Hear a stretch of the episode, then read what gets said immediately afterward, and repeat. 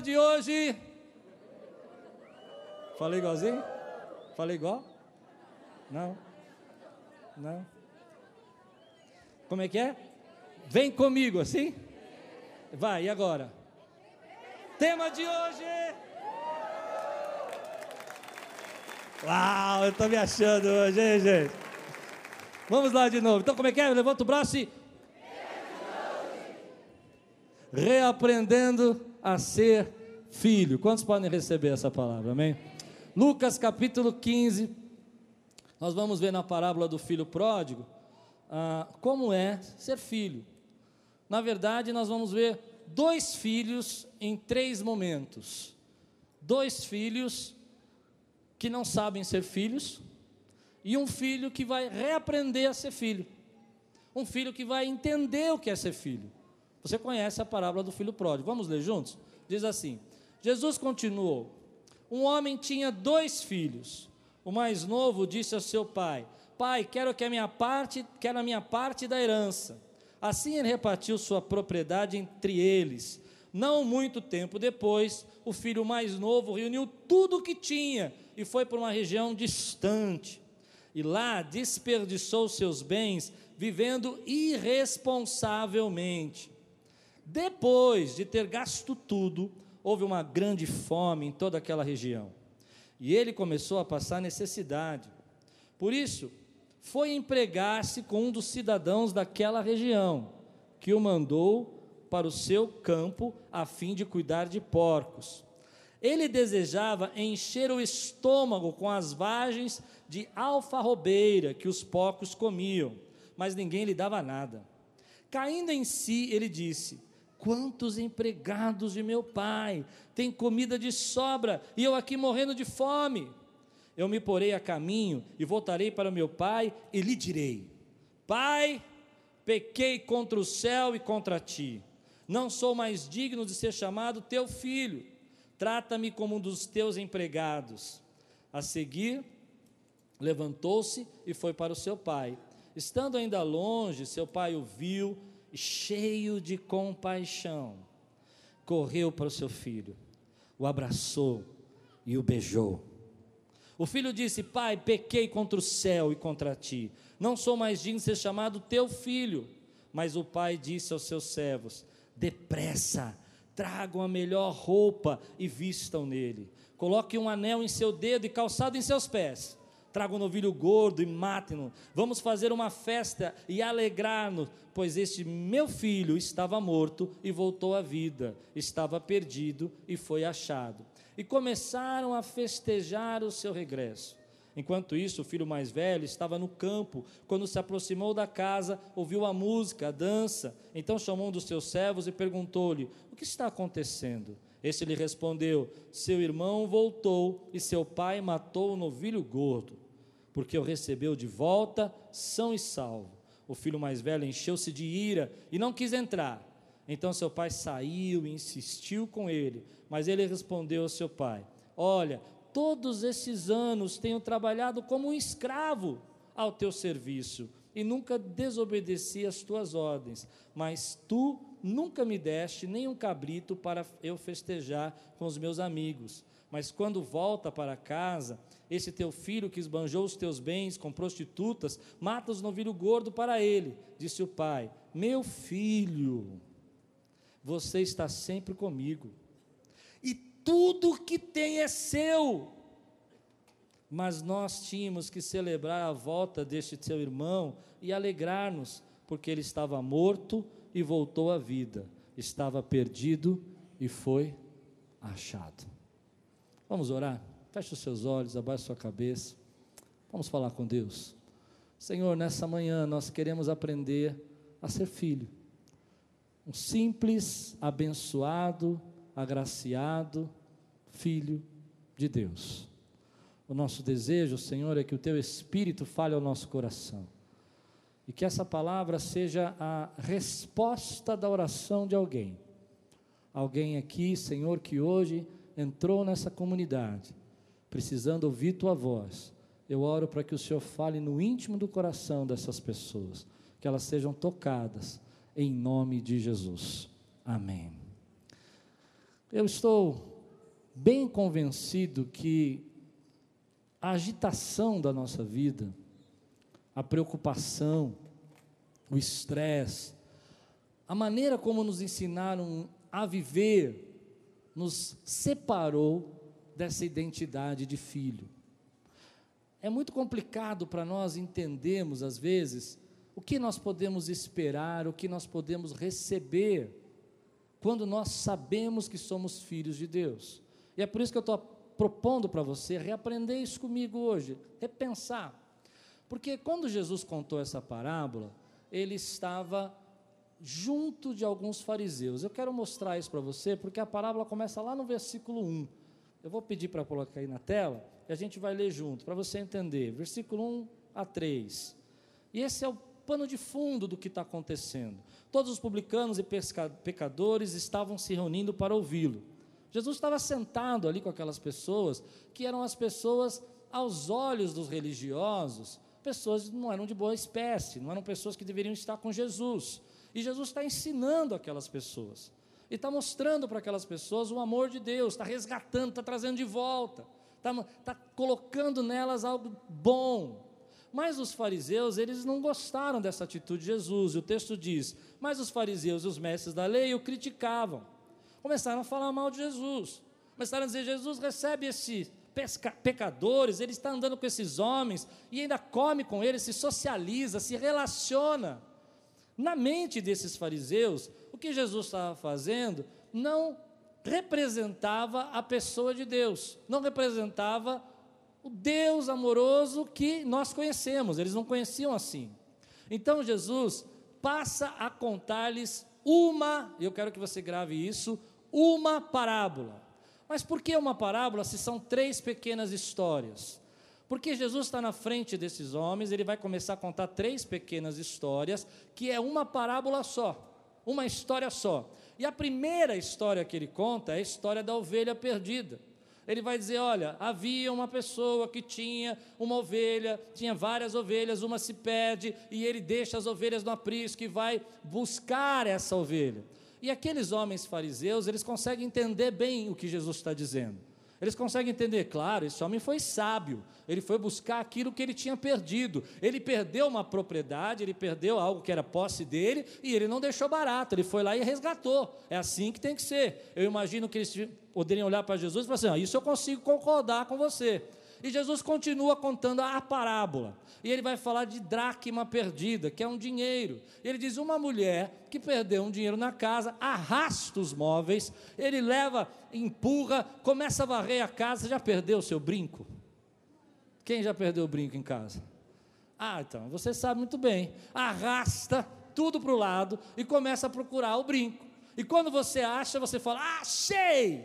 Não é? E aí, os fariseus que estavam criticando Jesus, eles estão dizendo: bom, isso eu consigo entender também. Ela achou um dinheiro perdido, não pode perder dinheiro, você tem que procurar. Eu entendo que ele foi procurar os bens, eu entendo que ele foi procurar aquilo que era o dinheiro que ele precisava, e entendo alegria no coração. E Jesus vai terminando dizendo assim: olha, assim é no reino dos céus quando uma pessoa perdida é encontrada. Jesus não está falando de draco, está falando de pessoas. E aí ele passa a dizer, então, o filho. E aí ele começa a dizer: E havia também um homem que tinha dois filhos. E chegou um dia, o filho acordou de manhã e falou: Quero o que é meu.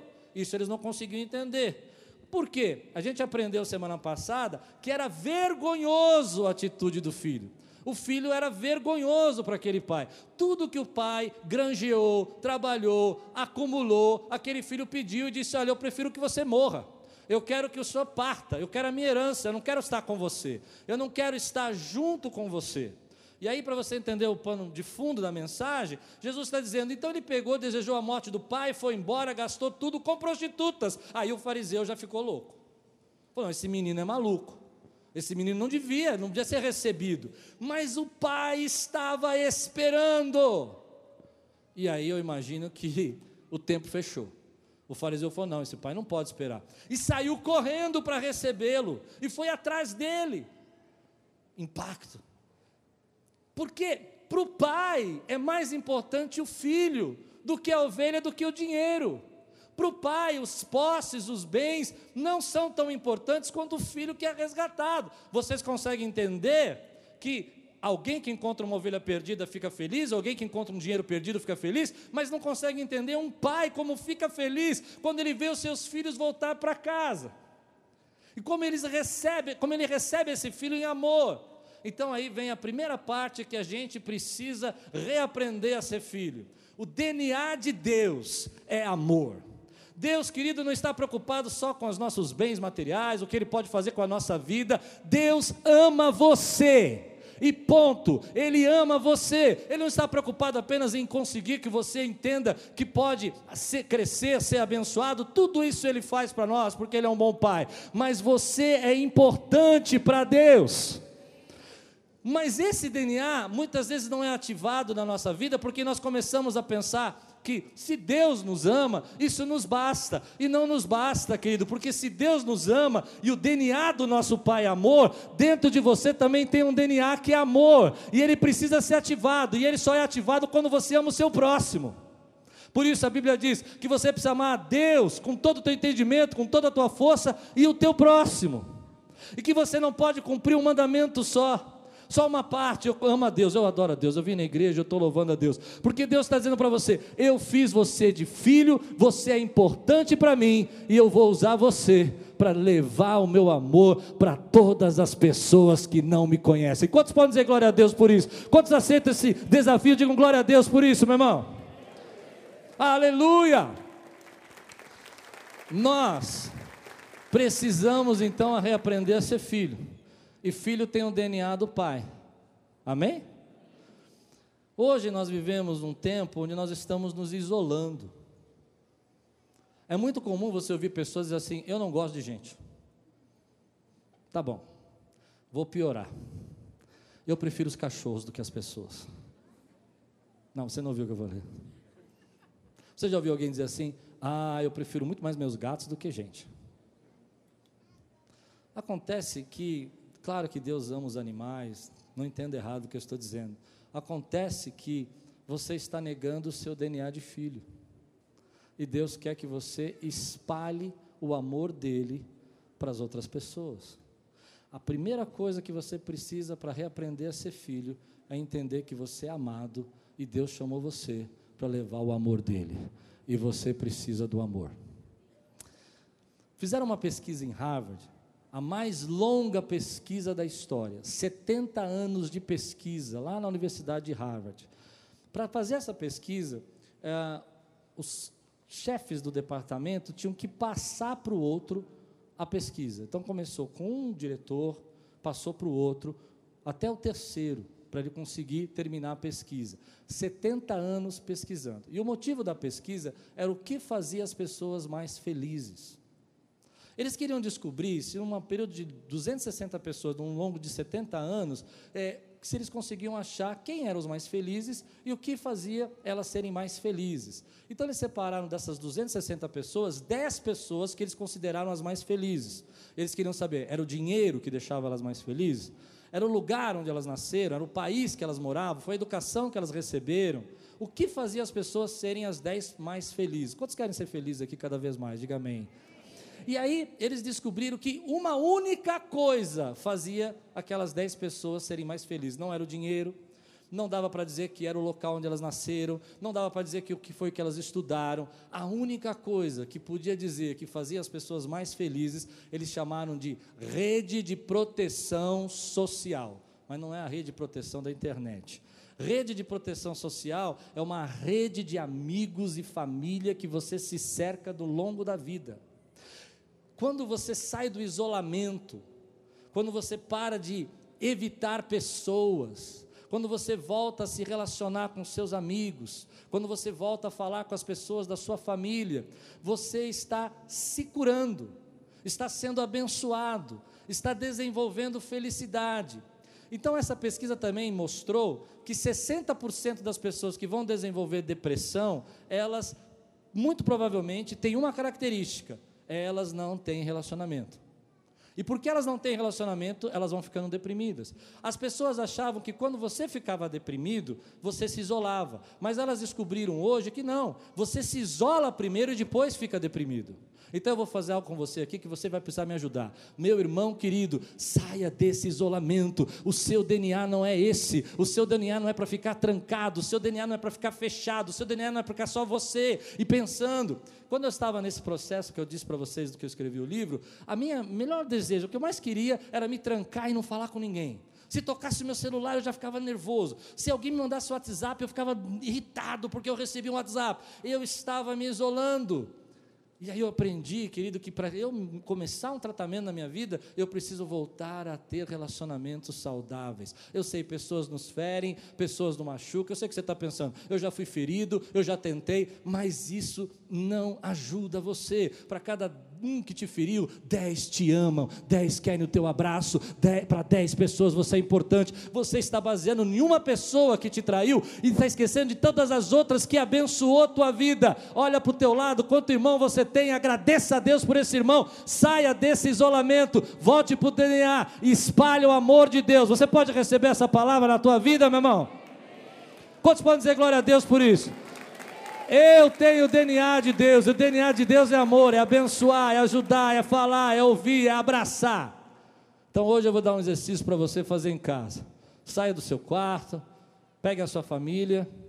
Existe um, eu estou tentando lembrar o nome dele, um, um psicólogo canadense, Peterson. O sobrenome dele é Peterson. Ele escreveu um livro agora recentemente e ele é muito questionado, mas uma das coisas que ele diz que você pode fazer para se curar é se relacionar.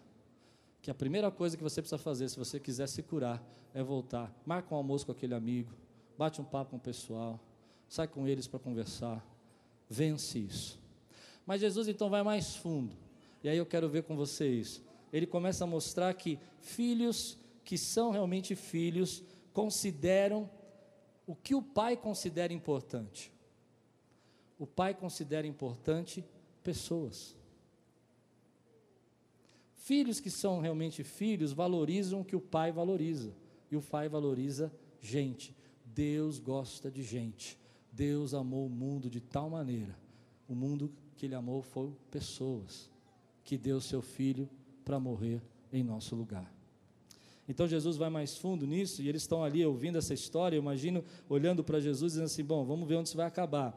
Versículo 12 a 13. Vamos, vamos olhar pedaço por pedaço da história rapidamente o mais novo disse ao seu pai: Imagina essa cena. Aqueles fariseus ouvindo: Pai, quero a minha parte da herança. Assim ele repartiu a sua propriedade entre eles. Não muito tempo depois, o filho mais novo reuniu tudo o que tinha e foi para uma região distante. E lá desperdiçou, desperdiçou os seus bens vivendo irresponsavelmente.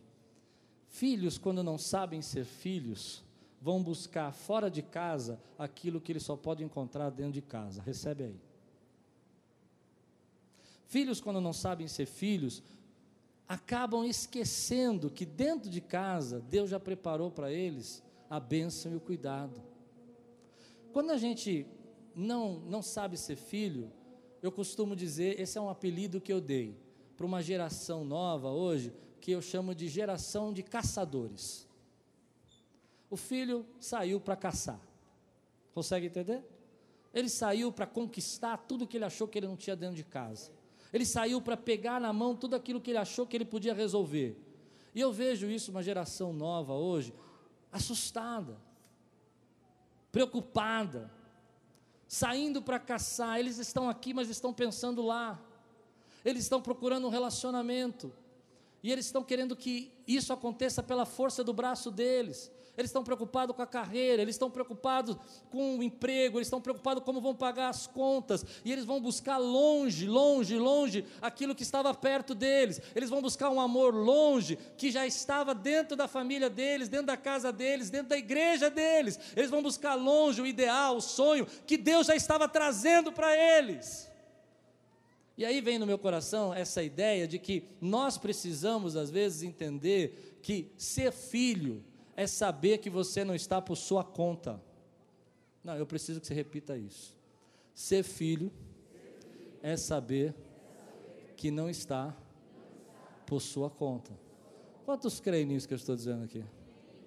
Quem pode dizer amém por isso? Às vezes nós estamos tão preocupados, agitados, caçando, buscando, tentando resolver, porque você acha que você está por sua conta. Mas Deus vem escrevendo a sua história, querido. Eu olho para trás na minha vida e eu começo a perceber o quanto Deus veio escrevendo a minha história. Eu me lembro quando pequeno, quando arrumei meu primeiro emprego aos 14 anos de idade. Eu creio que foi a mão de Deus que abriu aquela porta do emprego. Foi Deus que trouxe a conexão. Foi Deus que trouxe o relacionamento.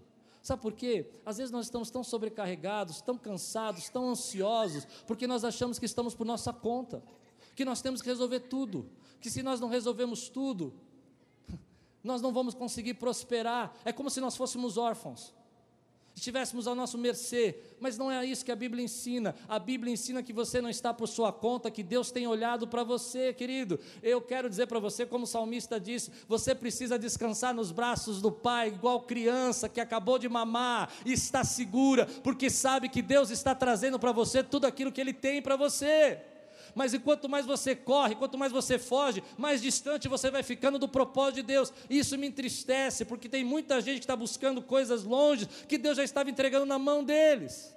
Outro dia veio uma jovem na igreja, e, foi por causa dessa jovem que eu comecei a pensar nessa frase. E ela disse: Pastor, eu não estou é, desigrejado, não. Eu vou entrar, não? Faz tempo que eu não te vejo, hein, menina? Não, não, eu estou numa igreja aí de grife agora. Aí eu falei, igreja de grife, sei. Tá bom, mas tá mesmo?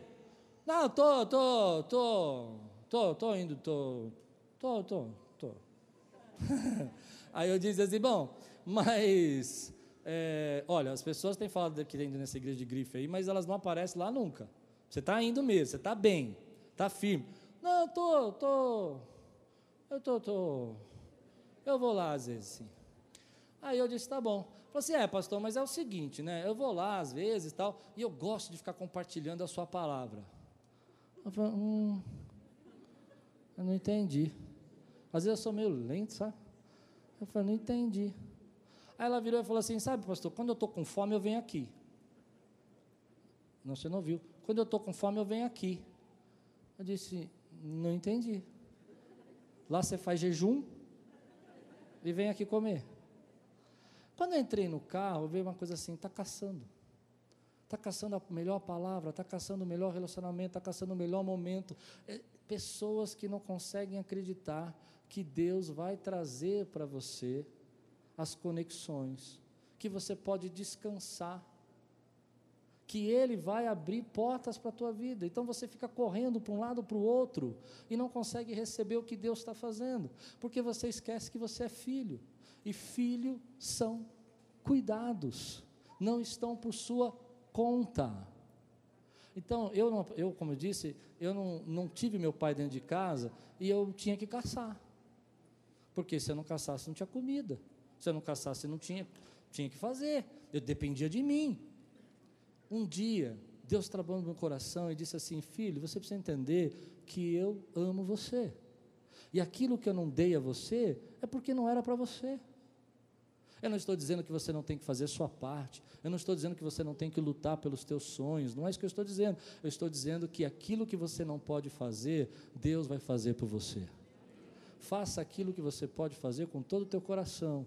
Mas saiba que aquilo que você não pode fazer, é Deus quem vai fazer. Porque às vezes a gente fica tentando fazer coisas que a gente não pode. Eu não posso fazer uma outra pessoa me apaixonar por mim.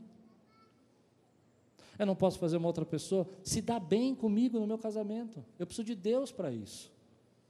Eu me lembro quando jovem, eu era caçador, queria resolver minha vida, e eu era. Não ria. Se você ria, eu não volto mais. Eu era muito, muito feio. Deus está vendo você rir. Deus está vendo que você não para de rir.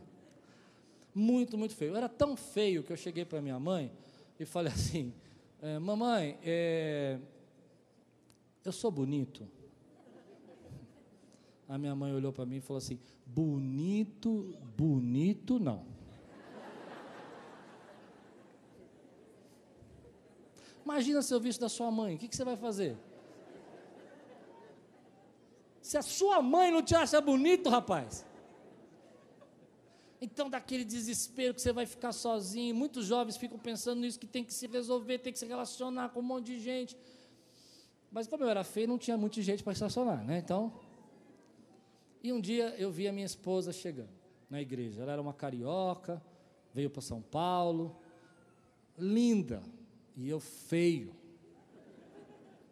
Ah, eu olhei e falei: Deus, se o Senhor existe, se o Senhor é Pai, se não está tudo por minha conta. E aí a minha esposa começou a namorar comigo, mas eu não acreditava. Como uma mulher tão linda não é um cara tão feio? Então eu cheguei para ela e falei assim: amor, eu sou bonito. E ela disse: bonito, bonito. Ó, se a mãe falou e a esposa falou porque o cara é feio. Não ri que eu fico magoado. E eu disse: é para casar, essa é para casar, porque ela fala a verdade. Se ela falasse que era bonita, eu não casava. Porque estava mentindo. Mas sabe o que eu aprendi? É que há coisas que você está tão assustado e tão desesperado e que Deus já está trazendo para a tua vida. Você não sabe como você vai sair dessa. Você não sabe como você vai resolver esse problema. Mas Deus sabe como Ele vai resolver esse problema. Você não sabe como você vai pagar aquela conta. Você não sabe como você vai arrumar um emprego. Mas Deus sabe aonde você vai encontrar as conexões para você achar esse emprego. Às vezes a gente não sabe como a gente vai mudar a nossa história, mas Deus sabe como vai mudar a nossa história.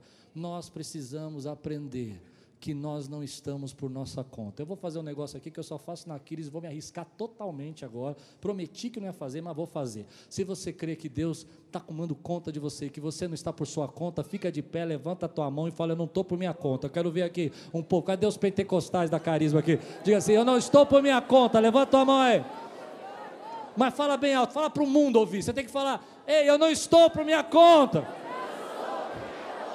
Eu não preciso caçar. Meu pai traz para mim. Eu creio que Ele cuida de mim. Agora era glória a Deus. Aleluia. Certo? Eu fiquei pensando sobre essa história de caçador. Vigia o tempo aí essa história de caçador, porque na Bíblia a gente fala que haviam dois filhos também, Isaú e Jacó. Isaú era o caçador, eu fiquei pensando nisso, e ele saiu para caçar, e ele não caçou nada. Mas Jacó estava em casa, cuidando das coisas do pai, e estava fazendo guisado. Eu fiquei pensando nisso essa semana, nunca tinha pensado nisso. Como que o caçador volta sem caça e quem está dentro de casa tem comida para comer? Como que o caçador perde a primogenitura? Você está entendendo o que eu estou dizendo? E aquele que não era o primogênito fica com a herança dentro de casa. Eu fiquei pensando que às vezes nós estamos buscando tanta coisa e Deus já trouxe para dentro de casa. E você está vendendo. Ah, você precisa entender o que eu vou pregar agora. Agora você tem que ir comigo, querido. Eu, eu preciso de você você está vendendo os propósitos e os sonhos de Deus, caçando coisas que você não consegue encontrar, que Deus já deixou dentro da sua casa para você. Você pode dizer amém por isso? Então Jesus continua falando disso e os homens começam a olhar. Eu quero ler para você agora o que vai acontecer com esse filho que não sabe ser filho. Versículo 14 a 21. Depois de ter gasto tudo, houve um grande, uma grande fome em toda aquela região e ele começou a passar necessidade. Por isso foi empregar-se com um dos cidadãos naquela região que o mandou para o seu campo, a fim de cuidar de porcos. Ele desejava encher o estômago com as vagens de alfarrobeira que os porcos comiam, mas ninguém lhe dava nada. Querido, há coisas que só o Pai vai dar. E você está esperando que outras pessoas deem a você aquilo que só o Pai pode te dar. Ninguém lhe dava nada. Sabe por quê? Porque aquilo que o pai pode te dar e aquilo que o pai quer te dar, as outras pessoas não podem dar a você. E aí ele diz aqui: ah, caindo em si, e essa é a parte que me chama a atenção, caindo em si, ele disse: Quantos empregados do meu pai têm comida de sobra, eu aqui morrendo de fome? Eu me porei a caminho e voltarei para o meu pai e lhe direi: Pai, pequei contra o céu e contra ti, não sou mais digno de ser chamado teu filho, trata-me como um dos teus empregados. A seguir levantou-se e foi para o seu pai, estando ainda longe, seu pai o viu e, cheio de compaixão, correu para o seu filho, abraçou e o beijou. O filho disse: Pai, pequei contra o céu e contra ti, não sou mais digno de ser chamado teu filho. Eu acho interessante esse texto porque Jesus começa a dizer que o filho caiu em si. Ele começou a perceber que aquilo que ele foi buscar longe tinha dentro de casa. Aquilo que ele queria encontrar lá fora, Deus já tinha colocado na vida dele através do Pai. E essa é uma lição que a gente vai tirar para a nossa geração. A gente se impressiona muito com pessoas que gostam do nosso selfie ideal. Sabe o selfie ideal? Peixinho para frente. Minha esposa vai mandar tirar selfie, ela fala assim: põe o queixo para frente. Aí ela fala: sorri. Eu vou ficando duro. Não, vira direita a cabeça. Esse é o selfie ideal. Mas nós precisamos de gente do nosso lado que olha o nosso selfie real e nos ama. Sabe quem a gente é e aceita a gente. Então o filho ele cai em si e fala assim: Olha, lá na casa do meu pai tem comida, lá na casa do meu pai tem pessoas sendo cuidadas, eu estou aqui passando fome. E aí ele vai fazer uma coisa que hoje eu quero que Deus fale no seu coração para você não fazer. Ele vai preparar o discurso. Já preparou o discurso? Você já disse assim: o que eu vou dizer lá em casa? Como é que eu vou dizer? Quantas pessoas eu encontro que dizem assim: eu não posso voltar porque as pessoas vão perguntar umas coisas para mim, eu não sei o que eu vou falar. E ele prepara um discurso dizendo assim: Pai, pequei contra ti e contra o céu. Não sou digno de ser chamado teu filho. Me contrata, me põe aí como empregado. Só que o pai não quer ouvir esse discurso. O pai não quer ouvir o que o filho tem para dar de desculpa. O pai só quer recebê-lo de volta. Às vezes nós achamos que Deus está ouvindo e é claro que Deus é onipresente e Ele pode ouvir todas as coisas, mas tem coisa que Deus está ouvindo, mas não está escutando você dizer. Ah, você não entendeu. Você está dizendo que você não presta, você está dizendo que já foi longe demais, você está dizendo que você não pode voltar, você está dizendo que você errou muito, que não tem chance.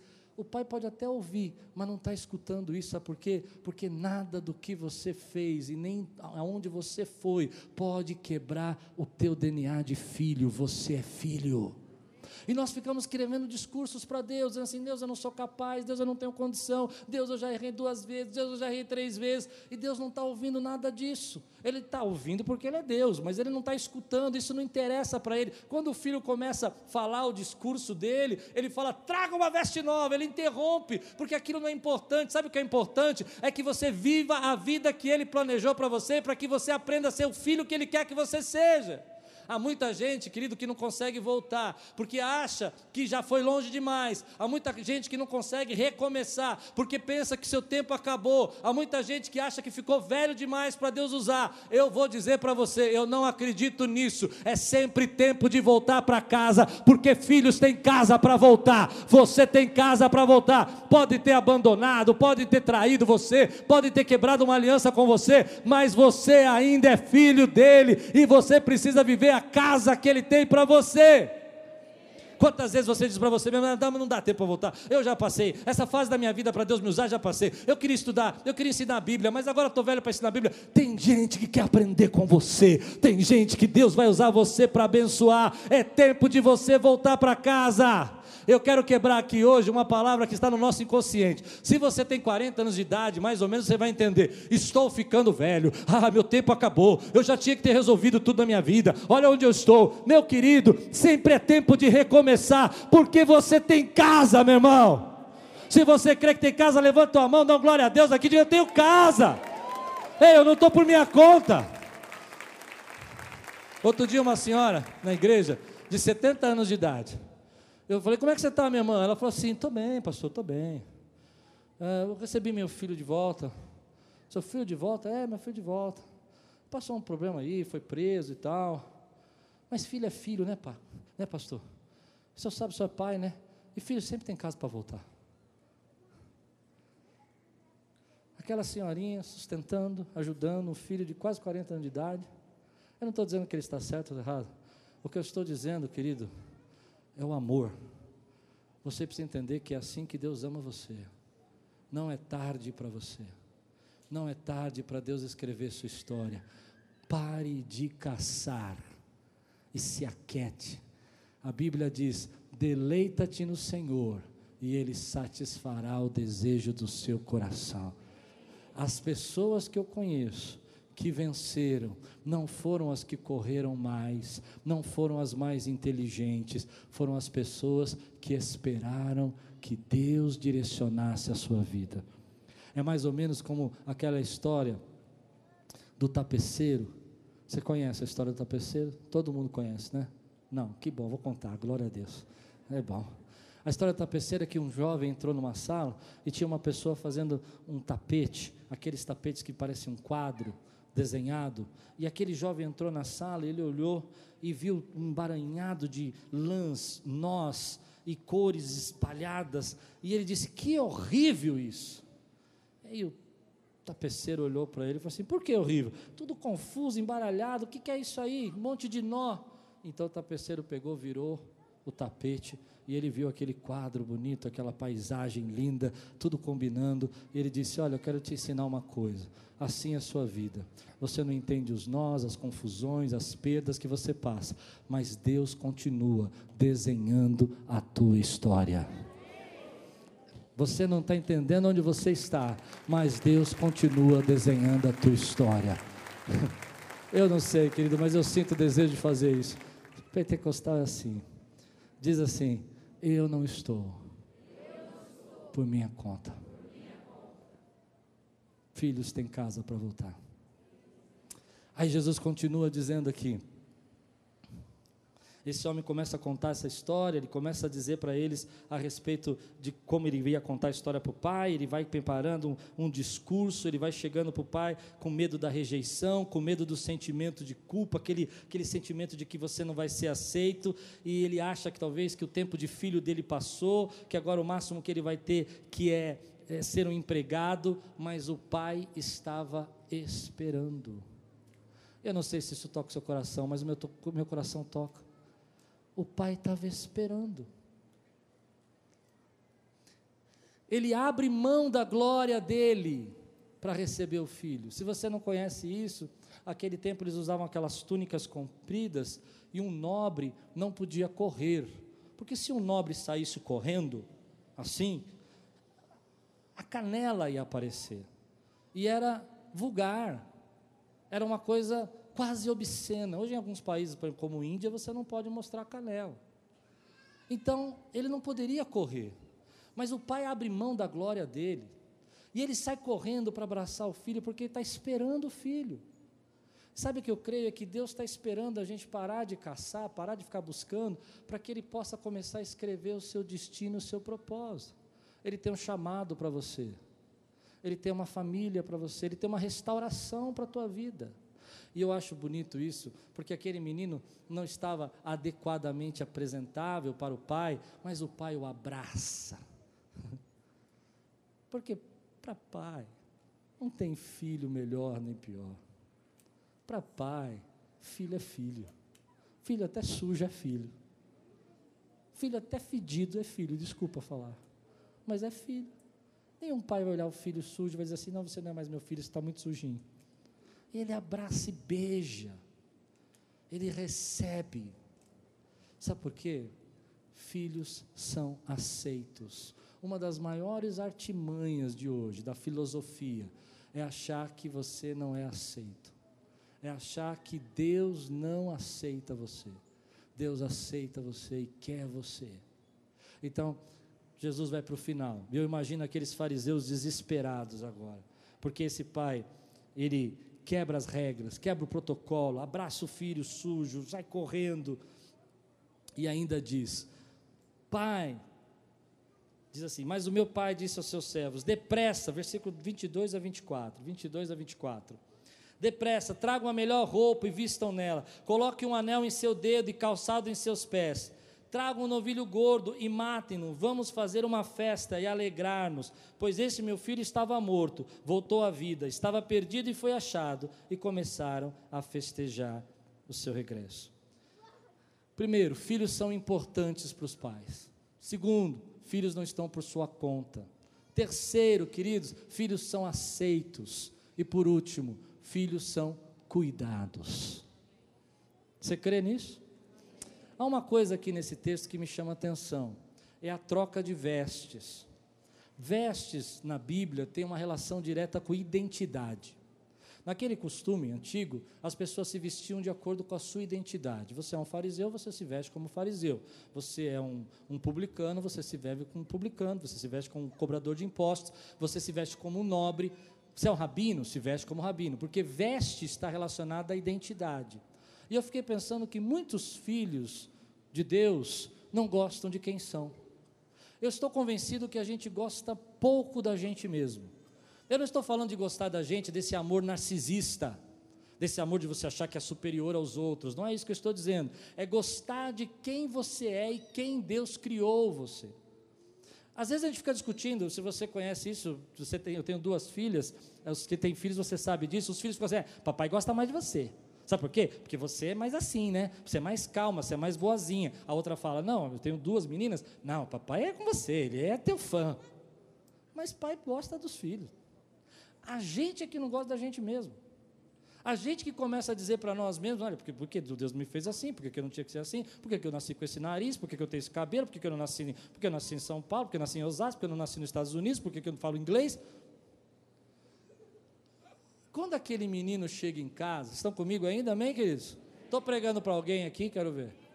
Quando o filho chega em casa, ele perdeu a sua identidade. Ele não é mais filho na cabeça dele. Ele já foi tão longe que ele não tem como voltar.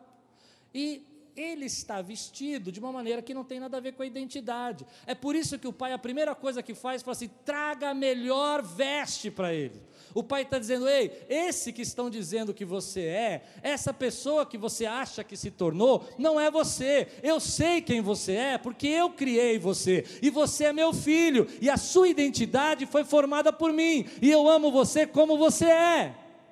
Meu querido, quantas pessoas estão brigando consigo mesmo por não saber que Deus fez você da maneira como Ele fez. E quanta gente, querido, fica aí perdendo tempo, tentando agradar os outros, tentando fazer amizades em algumas tribos que não faz parte da sua vida, tentando se relacionar com pessoas que não amam você, porque você não se aceita, mas o Pai aceita você do jeito que você é. Deixe Deus cuidar de você. Você não precisa impressionar ninguém, você não precisa agradar ninguém. O Pai está cuidando de você. Talvez você esteja cheio de feridas, cheio de mágoas, marcas, cheio de coisas que a vida te trouxe de decepção, mas o Pai hoje está cuidando de você, tirando as suas vestes, trocando essas vestes sujas, colocando uma sandália, porque sandálias representam que você tem uma casa e uma família. Só aqueles que tinham casa, que não eram escravos, andavam de sandália. Por isso esse homem foi receber uma sandália. E melhor, e essa é a parte que eu mais gosto. Você sabe que eu sou pentecostal, então eu gosto disso. Ele pôs um anel no dedo. Sabe o que significa anel? A autoridade quer dizer, querido, que você não é aquilo que você pensa que é. Você tem uma família, você tem autoridade, você tem um pai que cuida de você. Deixe Deus cuidar de você hoje. Deixe Ele tirar as suas feridas, as suas marras, as suas decepções. Me traíram, Deixe Deus tirar essas vestes. Você não é um traidor. Eu não sei como chamam você. As pessoas gostam de colocar em rótulos em nós. As pessoas gostam de colocar títulos em nós. Elas dizem: ah, você é assim, você é assado, você é desse jeito, você é fracassado, você é ferido. Ah, você é uma pessoa que reclama. Você só fracassa. Nada dá certo na tua vida. Eu estou dizendo para você: o Pai não vê esses rótulos. Ele tira isso da sua vida e põe as vestes que você é. Sabe qual é o seu nome? Filho de Deus. Sabe qual é o seu nome? Agraciado do Senhor. Sabe quem você é? Propriedade propriedade exclusiva do Deus vivo. Sabe quem você é? Sacerdócio real. Sabe quem você é? Nação santa. É isso que você é, meu irmão. Se você crê, fica de pé, dá um glória a Deus. Vive a sua identidade hoje. Exalta. Oh, as pessoas olham para nós assim: oh, você é crente, crente é tudo bitolado. Eu vou dizer para você, meu irmão, não importa o que elas pensem, eu sei quem eu sou, eu não estou por minha conta, Deus está cuidando de mim. Uau! Estou na carisma, acordei. Ô oh, glória! Aleluia! Aleluia! Queridos, me espera hoje à noite, eu vou pregar lá. Vou falar um minuto e vou terminar. Posso? Identidade. Filho recebe nome e sobrenome do pai. Hum, você não entendeu. Eu vou, vou fundo, posso? Filhos são herdeiros. Quem, quem aqui é herdeiro? Diga aí, eu sou herdeiro. Uma vez eu vi um senhor falando para mim, de 80 anos de idade. Ele é o dono do prédio onde a gente aluga lá Aquiles. Ele falou: Sabe, Klaus, ele não é cristão, ele é católico. Perdão, ele é cristão, não é evangélico, católico. Ele disse o seguinte: Tudo que eu juntei na minha vida, ele é muito rico. Eu juntei para os meus filhos. Eu falei, por que, que você não foi meu pai? Quando ele disse, eu quase falei, você podia ser meu pai, aí você dava para a igreja, está tudo certo. Ele disse, e vai ficar tudo para eles. Eu não sei o que eles vão fazer quando eu morrer, eles vão vender tudo, eu não sei. Aí ele disse, mas o que um pai faz? Deixa a herança para os filhos. E eu fiquei pensando, meu Deus, eu sou um herdeiro do Criador do céu e da terra, do Deus vivo. A minha identidade, querido, não é uma identidade de fracasso, de derrota, de tristeza. A minha identidade é a identidade de filho. Talvez não te agrade, querido, mas nem sempre a gente vai agradar todo mundo. O importante é que o Pai me criou assim. Eu posso mudar, melhorar, aprender, me educar, crescer, mas aquilo que eu sou eu não posso mudar. E ainda que coloquem rótulos em você, fracassado, derrotado, nenhum relacionamento dá certo, você não prospera. Deus diz para você: Eu tenho vestes novas para você. Essa não é a sua identidade. Você recebe essa palavra hoje na sua vida, meu irmão? Feche seus olhos agora. Eu quero pedir que você, que hoje, Deus falou com você. Deus tocou teu coração. Você estava agitado, distraído, preocupado. E Deus me mandou aqui e te trouxe aqui, porque Ele queria cuidar de você. Você veio aqui só para Deus cuidar de você e lembrar coisa que você já sabe, mas que no meio da pressão da vida a gente esquece. Então começa a lembrar lá atrás, traz a sua memória, como o Anésio pregou no começo de janeiro as esperanças, as bênçãos, os toques de Deus. Lembra disso? Aquilo, aquilo que é sua memória.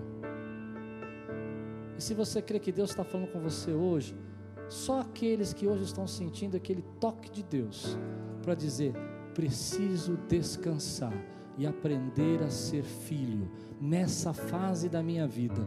Levanta a tua mão, eu quero orar por você. Se Deus está falando com você profundamente, levante sua mão. Eu quero só orar, eu quero selar a palavra.